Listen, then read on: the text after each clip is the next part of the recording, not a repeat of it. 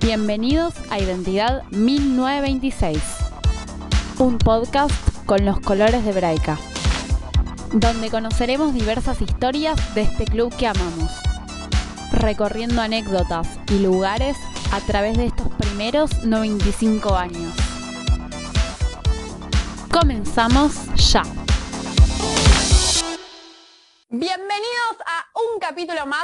Identidad 1926. Yo soy Melu Wessler, hoy sola porque es el primer capítulo que tenemos invitadas. Entonces dijimos, Clau, tomate una siesta porque acá hay mucha gente. Estoy muy, muy contenta de presentar a las Maya que ahora van a ir contando un poco quién es cada una, cómo llegaron al club. Así que súper, súper importante, no se olviden de darle suscribir o seguir, suscribir si estás en YouTube y seguir si estás en Spotify para que te vayas enterando de todos los capítulos y ponernos también cómo vienen pasando estas historias nuevas. Así que chicas, ¿cómo están?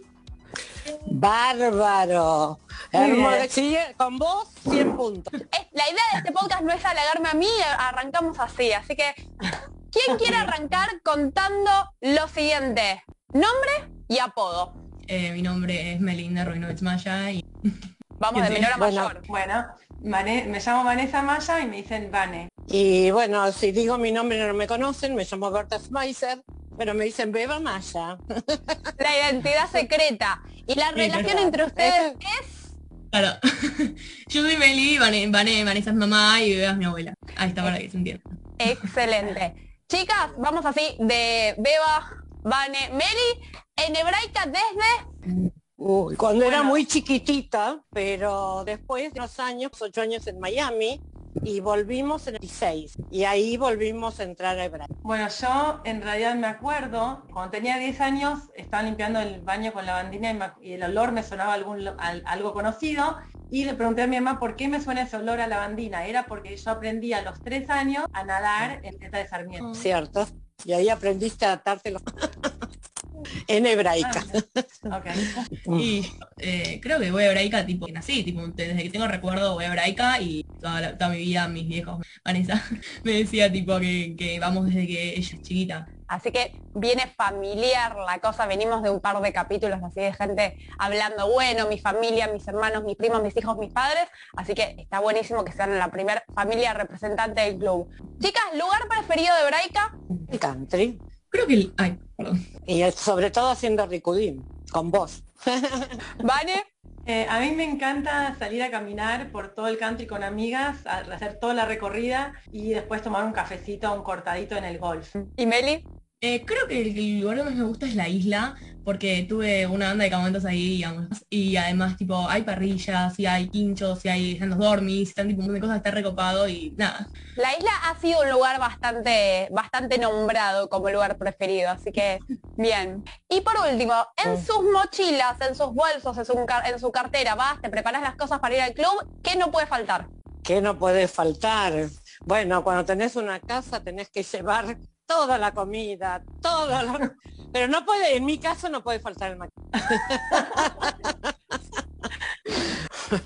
Eh, yo diría que, no puede faltar eh, la llave para entrar, aunque en realidad ahora hay acciones, puede haber amigos con llave, pero es verdad que cada fin de semana parece una mudanza, pareciera que uno se va un mes, ¿no? Como que hasta que cargas todo el auto. Pero sí, raqueta de tenis, de tenis, si voy a jugar al tenis, cargador de celular, esas eh, yo creo que parlante para escuchar música con mis amigos y todo, y computadora para chicos. Bueno, muy bien. pero eso de ver Netflix no habla muy de Braica. Se hace de todo, Braica es tu casa y vos en tu casa haces absolutamente cualquier cosa. Yo pienso que la más fanática es, Meli de Braica. No hables de otra institución porque no, no existe otra. Yo soy de Braica. Vamos a arrancar por Meli, ya que estamos. Eh, Meli, contanos un poco cómo fue esto de ir creciendo en hebraica y también tus pasos hoy en día. Sí, yo la verdad tengo, tengo un millón de recuerdos en hebraica, de campamentos, de grupos, de juntadas, cenas, de un montón de cosas. Voy a hebraica desde que tengo memoria, soy tipo una de las únicas personas de mi camada que tipo va hace tantos años. Y es re raro, porque es como que tipo toda mi vida lo vi como como tipo un, tipo un lugar en el que me sentía cómoda, que estaba con mis amigos, que la pasaba bien, y es como que ahora estoy terminando Escuela de Madrid me estoy terminando tipo el ser y todo eso, y es como que lo estoy viendo con, tipo, como, con nostalgia de una forma. Yo soy re chiquita y todo, pero igual, tipo, es como, no sé, tipo, mm, miro cada lugar, tipo, entro por Hebraica y estoy con el auto y tipo, cada lugar que veo me acuerdo de una actividad o una película que tuve y tipo, recuerdo con amor y con cariño. Está buenísimo. Justo hablábamos ahí en, la previa, Beba me contaba una sensación muy similar de cuando volvió a Hebraica. ¿Querés, Beba, contar un poco de, tu historia? Sí, eh, durante ocho años vivimos en Miami eh, tuvimos, mi marido tuvo la historia y la idea de fundar Hebraica. Y bueno, nos juntamos inmigrantes y tuvimos la suerte de conocer a David Fleischer, que nos mandó para cursos de liderazgo ni más ni menos que Alberto Senderey Héctor dos veces. Y bueno, ahí fundar una institución conoces todo, los Madrid el, el, a quien pusieron restaurante, eh, los profesores, todo. Y cuando volví a Hebraica y, y, empecé a caminar se me caían las lágrimas, digo, no conozco a nadie, nadie me conoce. Pero bueno, gracias a Dios creo que hice un buen camino. Conozco mucha gente y quiero mucha gente, espero que sea recíproco. y un poco eso viene viene ahí en cadena y para haber tenido una hija tan fanática como Meli, Vane, tenés que haber hecho algo. ¿Cómo fue esto, tus pasos en hebraica? Nos contaste que hiciste tenis, ¿qué más fuiste ahí recorriendo? Bueno, en realidad, antes de eso hice Budim en Sarmiento, tenía 14, 15 años. Lo Sí, una genia buena. Y bailábamos en el Dalia, pero no era como en el grupo principal, ¿no? Era como al fin, el, domingo a las 3 de la tarde, cuando están todos transpirando, bueno, ahí bailábamos, mira acá, pero yo estaba muy contenta de estar bailando. Bueno, después hice Escuela Madrid. Soy de la camada 10, me parece, que estaba eh, Ari Boro, con Gaby Slimovi, un montón de gente, Mariano Klein también está, bueno, un montón de gente que hoy en día algunos siguen viniendo y algunos hijos como de Sabri, porque está con Meli. Y después, em, bueno, después cuando fui más grande, viví afuera unos años y volví casada, embarazada, y ahí con mi marido dijimos ir a hebraica, por eso Meli va desde la panza. Y la verdad que la pasa, la, siempre la pasó bien, me hice amigos nuevos, también invité a muchas familias a irse a hebraica, no iba, no estaba en Díaz, Michanie, después vinieron los Parisov, invitamos a Brunstein, a muy amigos, a, eh, bueno, a varias familias más, a Abramovich, a Gonzalo y Mariela, bueno, a varias familias para que todas vengan a hebraica y la verdad que hijos también están y siguen viniendo y están está la nena de Resnick también, la, llevan y la La verdad que a mí lo que más me gusta es Ahí lo que más me gusta es cuando viene alguien nuevo, le preguntan a Meli, Meli, ¿cómo es hebraica? Empiezan a preguntar y ella empieza a contar como parece las relaciones públicas, no sé, todo un departamento de relaciones públicas en una nena. ¿Qué iba a decir eso? Es como que se, nota esto, que, lo pueden ir contagiando, ¿no? Porque estamos acá en, hebraica y siempre queremos esto, que venga más, que el club sea más grande, que tengamos más actividades, más gente, y eso requiere de gente apasionada, un poco identidad 1926 trata de eso. Vos sabés que eso se mama, el sentido de comunitarios, porque no vamos como un country, vamos a una institución judía que la sentimos nuestra, que hay una gran diferencia, que hay gente porque tiene la casa, y, pero eso es muy importante, sentir el compromiso de la institución judía hay gente que se siente quizás obligado a ir de vuelta a la comunidad que fueron sus viejos, sus abuelos, y creo que no es el caso. Este, no solamente, al menos tipo hablo por no solamente fue mi, mi, mi vieja y mi abuela y se tuvieron parte de, hebraica y como que parte importante, sino que es como que me. Ay, no sé si es muy curso decir esto, pero como que me pasaron toda la manija y tipo todo el sentimiento de hebraica y ahora lo tengo yo también. Tipo, no es que, tipo, no se entiende. Puede ser cursi. En, este podcast se puede ser cursi, podemos llorar, nos podemos reír. Y lo más importante de todo es que nos contamos anécdotas. Esa es un poco la parte divertida, porque fuimos ahí tocando, nombró un montón de gente. Este es el momento para contar cada una una anécdota que digas, esto me pasó en hebraica y no sabes. Puede ser tanto en hebraica, puede ser con gente de hebraica, pero que lo podamos relacionar con el club. Estoy viendo ahí una cabeza ahí atrás, ¿eh? creo. ¿Quién se anima a arrancar? No se me ocurre. Bueno, yo algo que quiero recordar, que quiero que quede grabado, eh, mis dos hijas, Mel y Cami, aprendieron a andar en bicicleta en hebraica gracias a Aris Kaliter, marido de, de, de Cintia, em, así que he grabado eso. Y otra anécdota que tengo es que también fue como el lugar donde mis hijas empezaron a ser autónomas, que iban a cenar con sus amigas, a almorzar solas con amigas, ¿Te acordaste algo, Mary? algo parecido que, no sé si fue mi primer celular, pero vos me diste, creo que era un celular de de tu Uy, se cayó el celular. Hablando de celular trabajo. Nada, es un celular de tu trabajo, creo, o algo que no me habías dado, que era como un flip phone, un coso que tipo tiene la, la, la patita esa, la, la tapita esa. Y, y no me acuerdo por qué, pero me acuerdo tipo este detalle chiquitito, que no me lo habías dado porque yo salía de los grupos y tipo no, no, te- tipo, no, no me venías a buscar, o no me acuerdo, tenías ricudismo o lo que fuera, y como que me das, pues yo empezaba a salir sola, empezaba a salir con mis amigos y todo, y fue nada, ¿ves? me acordé como, tipo, mi primer celular lo tuve en hebraica, ay, tipo, para hebraica, para, tipo, Justo hace un par de hace un par de capítulos hablamos con Andy de que él, Andy Dworkin, que él era de la etapa previa a los celulares y que tenía que arreglar para encontrarse en tal horario no podía fallar y acá ya tenemos la nueva generación que ya iba con el celular para ir al club. Nosotros también teníamos que arreglar. Nosotros, yo me acuerdo cuando era más chiquita, nosotros teníamos, yo tenía un par de amigas que hacíamos baile después de los grupos. Entonces lo que hacíamos era, si nos juntábamos nosotras, era tipo ir a los grupos, directo ir a baile y a cenar. O si no, era ir a los grupos, ir a baile de nuestras casas y después arregl- en los grupos arreglábamos todos, tipo a las 8 en la placita de La Paz. Y nos encontramos tipo ahí, en tipo, no había WhatsApp cuando yo era muy chiquita. O había, pero no lo teníamos nosotros. Tipo, no había WhatsApp, re vieja. Pero tipo, como que había WhatsApp, pero nosotros teníamos como 10 años y no nos habían dado celulares todavía, la mayoría. Entonces, tipo, llegué, llegué a tipo a eso. Yo llegué. Beba, ¿vos querés contar una anécdota de cuando mandábamos cartas, por ejemplo, para que, No, pero me acuerdo cuando, bueno, yo no soy de jugar mucho al buraco, pero subía. Y subían los directores a, a llevar panfletos, decir que hay una charla, ¿viste? Eran los panfletos, ¿no? Así que No había me redes. acuerdo. No, no había redes, no, no te anunciaban como ahora que está avisado también. Y bueno, la verdad que cambió y que sigamos creciendo. Ale, bye. me encanta? que te dan cuando entrabas a hebraica, la del revista del guion guion. Claro que La sí. que actividades de la semana y todo. Recién me acabo de acordar. Nosotros en acá en mi casa deberíamos tener algo pilas y pilas de esas revistas. Todos los fines de semana. Ay, tipo, sí. no. Exacto. Bueno, y tam- también cuando volví iba, hacía cosas en Hebraica Sarmiento, más culturales. Y bueno, y la verdad, pero la vida más en el country, para nosotros. Al menos para, sí, para la familia y tratamos de, de si- cuando empezamos a poder, primero íbamos al- a los dormis, un departamento, después una casa, y después fue la idea que, que todos estemos juntos y que sigamos, que sigamos en hebraica. Ay, yo Yo tengo una soy de anécdota. hebraica. Yo tengo una anécdota. De en Ofaquí, en Ofaquí fuimos a Ah, eh, a Río. Cuarto, y quiero Río Cuarto, era en, en Córdoba o en Mendoza, no me acuerdo si era el tercero Río Cuarto. Bueno, que era un día de muchísimo calor. Eh, a la noche estábamos vivac, que son como, ¿saben lo que son? Son como unas Tolditos. Unas carpas de plástico. Con bolsas de basura en esa época que las cortábamos por la mitad, se abrían y agarramos piedras y gomitas.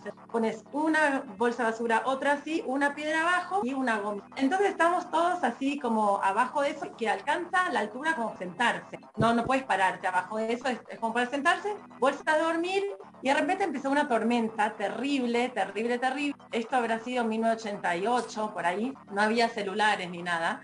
Bueno, y eh, una chica de la punta del abajo le decía, "Uy, empezando a mojar los pies, me estoy empezando a mojar las piernas, está todo mojado abajo de mi bolsa de dormir. Y bueno, y así se empezó a inundar porque estaba todo y nos, nos sacaron de ahí. Y bueno, tenemos que esperar que venga una camioneta a buscarnos para llevarnos. Vino la camioneta, se dieron cuenta, seguía lloviendo, no se podía ir porque estaba como todo con, como se, eh, con mucho barro, Barro. y era peligroso, pendiente, que manejen la camioneta sin montaña. Entonces, eh, bueno, había dos opciones. O estabas en el establo con las vacas, era, mm, así las vacas, los caballos, el olor a bosta, que te, era como que te ponían la bosta en la cara, ¿no? El olor. O quedar afuera con frío que te morías, pero pudiendo respirar aire sin olor a vos. Y fue increíble cómo pasamos esa etapa de, bueno, eh, toda esa noche digo, y al, al otro día salió el sol, era un, un día hermoso, estábamos todos agotados, pero eh, eh, quiero contar algo que ahora cuando pienso en esas cosas que sucedieron, a veces me acuerdo de en los, en los campamentos, los majané en hebraica en la sede, no sé, por ejemplo, a veces llueve o hay viento y están en los dormis, en el WhatsApp de los padres,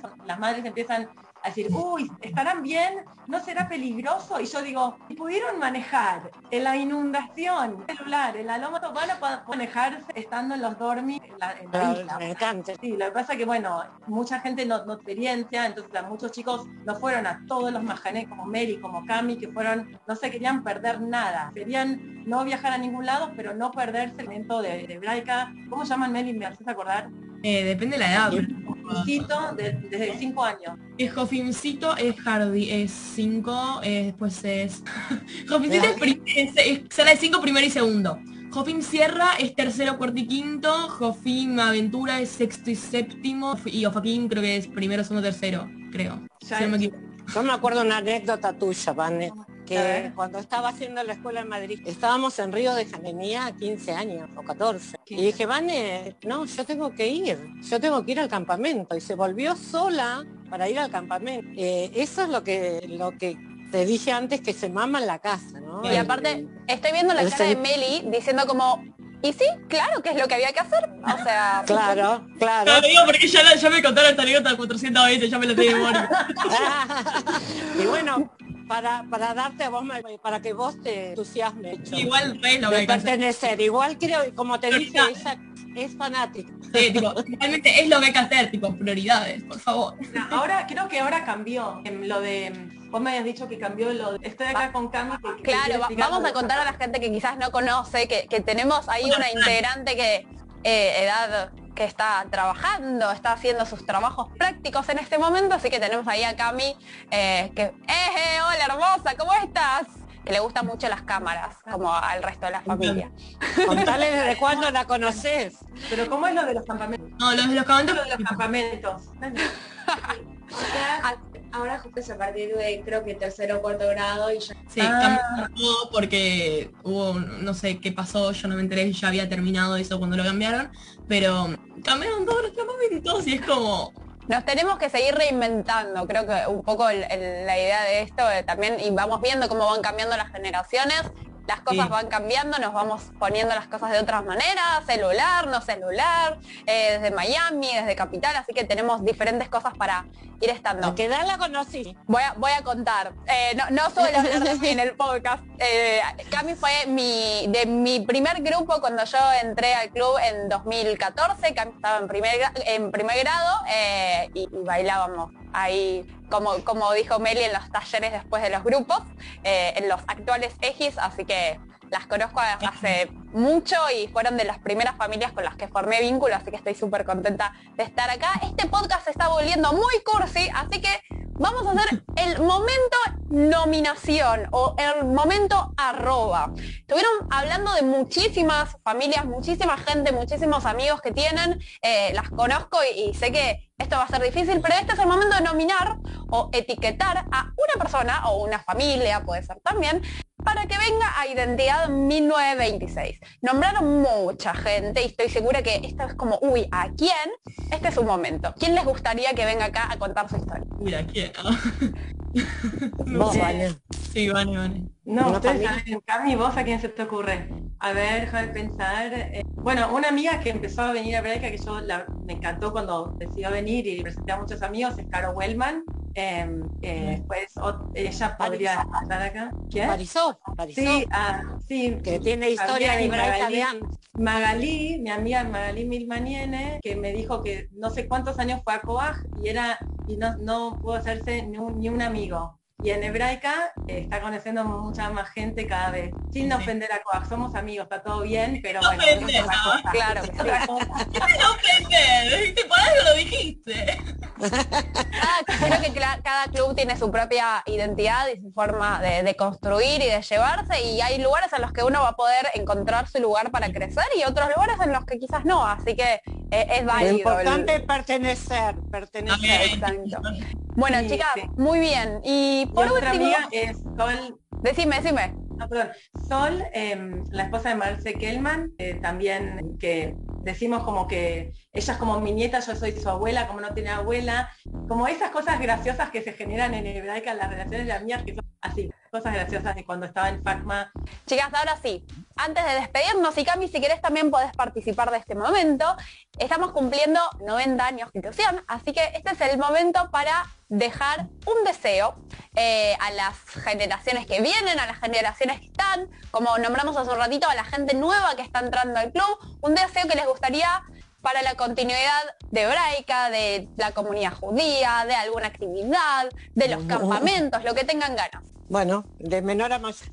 bueno, de mayor, eh, a, yo- de mayor a menor. Bueno, yo deseo eh, que Braica siga creciendo, eh, que volvamos a tener mil socios como 80, eh, pero los que estemos, que sea gente con sentimiento, con ganas, que participemos, sin críticas. Cuando alguien gusta que se acerque y lo comente y que se ocupe de ayudar en eso. Así que, Hebraica, cola cabot, que sigamos creciendo y por muchos años, y acá tenemos el ejemplo, mi hija, mis nietas, y bueno, y que así sigan la gente. Gracias, Melu, y espero volver pronto para después de ricrecito con vos. Me encanta. ¿Vale? Bueno, mi deseo, me sumo al deseo de mi mamá, me encantó. Mi deseo es que Hebraica siga, siga siendo como es hoy, que es eh, una institución eh, no elitista, que pueden venir todos los que quieran, sin que tengan auto, sin que tengan propiedad en Hebraica alquilar ni nada, que puedan disfrutar todos, que podamos todos disfrutar juntos eh, y que la gente esté, sea gente que, que incluya, que invite, que diga vení, acércate, que no, no estás, que sea gente buena, gente con la que uno después de estar con esa persona se sienta bien por haber estado con esa es mi Sí, eh, mi hija dijo un poquito lo que quería decir yo también, pero que Breca sigue siendo un lugar que el cual puedes entrar y sentirte bienvenido y sentirte acompañado y sentirte que perteneces y tener la mejor experiencia que puedes y que también que las cosas que quizás hacen hebraica hebraica como bueno, tipo desde donde lo veo veo yo también no por completamente para cada persona por ejemplo tipo cosas tan chiquitas como no sé los campamentos de verano la- las salidas con los grupos cosas tipo desde eso a todo que siga pudiendo tipo ser parte de Hebraica y que siga pudiendo pasar para tipo, tipo, no sé como que como que, que las cosas que hacen Hebraica Hebraica que sigan pasando así cada vez es Y vos mejor. que trabajes en Madrid, como madrigana hebraica, tu sueño. viene. Fue el sueño de... Meli próximamente dirigiendo el podcast. Cami, ¿Qué? ¿te animás? Cami no tiene sueños ah. Bueno, chicas, les agradezco muchísimo por estar acá. Muchas gracias a toda la gente que estuvo escuchando. Que Braica siga creciendo y siga incluyendo. Me encantan todos los mensajes que estuvieron diciendo, así que nos veremos muy prontito. Gracias. Y un abrazo gigante.